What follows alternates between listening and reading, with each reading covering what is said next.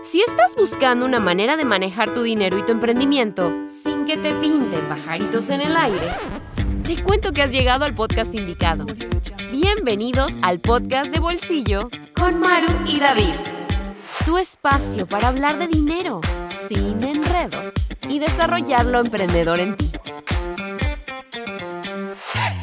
Hola a todos, nosotros somos Maru y David de Bolsillo y Sencillo. En este episodio vamos a hablar de uno de los grandes dilemas que siempre recibimos de la comunidad y es ¿qué hago? ¿Pagar deudas o invertir? hey, si tienes un dinero guardado por ahí, acabas de recibir un bono o una herencia y estás preguntándote cuál es la mejor decisión financiera que puedes tomar, quédate por acá, porque mira, te vamos a responder esa pregunta hoy. Cuando estamos en ese momento donde nos hemos quedado con cierto grado de endeudamiento, por lo general bastante alto, entramos en un lapso donde tenemos una buena parte de nuestro ingreso comprometido y empezamos a sentir el peso de no contar con la liquidez que pensamos tener al momento de adquirir la deuda.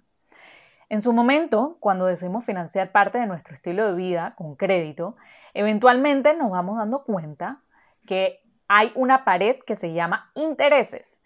Y si tenemos más de un instrumento, como por ejemplo las tarjetas de crédito o los préstamos, el juego se hace aún mucho más complicado y muchas veces también más abrumador, llevándonos a pensar en opciones para darle algo de oxígeno a nuestras finanzas. Bajo este mismo escenario y a esta misma persona, le sucede que tendrá de repente un ingreso extraordinario, ya sea por alguna venta, una comisión, inclusive hasta una herencia.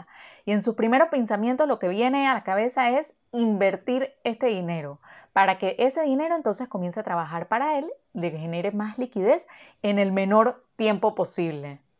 Eh, y eso suena fantástico en papel, salvo por algunas condiciones. Pues, vamos a detallar a continuación cómo es que es la cosa. primero, hey, eres mucho más propenso a empeorar tu nivel de endeudamiento súper rápido, sin tener un fondo de emergencia, digamos. al no contar con un ahorro que permita atender situaciones fuera de lo común, como un accidente vehicular, situaciones en el hogar, situaciones de salud, peor si no tienes seguro privado, eh, particularidades, con, particularidades con mascotas y etcétera tendrá entonces, mira, esta persona va a tener que recurrir a crédito para poder responder estos eventos y por lo general el crédito que está en mano para atender esto es bastante costoso. Es como sabemos el caso, ¿verdad? De la tarjeta de crédito. Ahora, uno puede utilizarlas para emergencias siempre y cuando estés en posición de pagar el total antes de la fecha de pago. Sin embargo, quienes tienen situaciones complicadas de endeudamiento y no poseen el poderoso hábito del ahorro, son más propensos a mantener este financiamiento por un periodo largo de tiempo, esperando contar con más liquidez en adelante, según ellos, y poder finiquitar la deuda. Lo que en realidad pasa es que este financiamiento empeora aún más la situación de endeudamiento. Y como vemos, ha vuelto un problema pues sistémico. Totalmente, David. Y lo, segundo que tenemos que tener en cuenta es que los porcentajes que pagamos en intereses por las deudas son poderosos detractores de los retornos que nos dan posibles inversiones, por ejemplo. Entonces, o sea, recordemos que uno elige las opciones de inversiones basadas en varios parámetros como el perfil de riesgo de cada uno, ¿verdad? Los objetivos que tiene cada inversión, el horizonte, el retorno, o sea, muchas cosas. Sin embargo, el cómo estén nuestras finanzas personales impacta en el resultado real de esa inversión que nosotros estamos realizando. O sea, en palabras sencillas, lo que tienes que pagarle a todas tus deudas hace que lo que te has ganado con tus inversiones sea menos en la práctica realmente. Y como tercero, las inversiones que mejor pagan tienden a tener horizontes más largos, tienden a hacerlo, ojo.